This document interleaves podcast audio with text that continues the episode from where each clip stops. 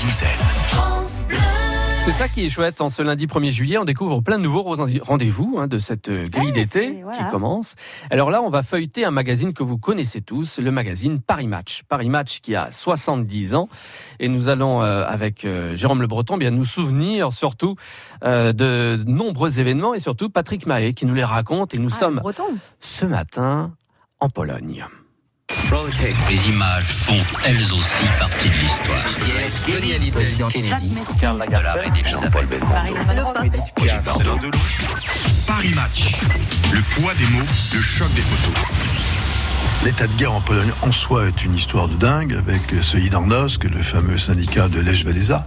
Mais sur le plan journalistique, à Paris Match, il y a eu une sorte d'exploit qui s'est passé. Et ben, un blocus, évidemment, donc aucun accès au pays, tout était fermé. Nos envoyés spéciaux, Jean-Michel Karadec, s'était fait faire un faux passeport. Euh, il avait réussi à pénétrer en Pologne miraculeusement. Un de nos photographes, Bernard Wyss, s'était déguisé, habillé en clodo pour montrer qu'il faisait la manche, tout ça. Et puis un jour, euh, un appel arrive à l'agence Gamma, c'est l'agence Gamma qui le reçoit. Euh, ils ont trouvé là-bas un franco-polonais qui prétend, qui affirme détenir un film euh, de l'état de siège en Pologne euh, et des chantiers de Gdansk.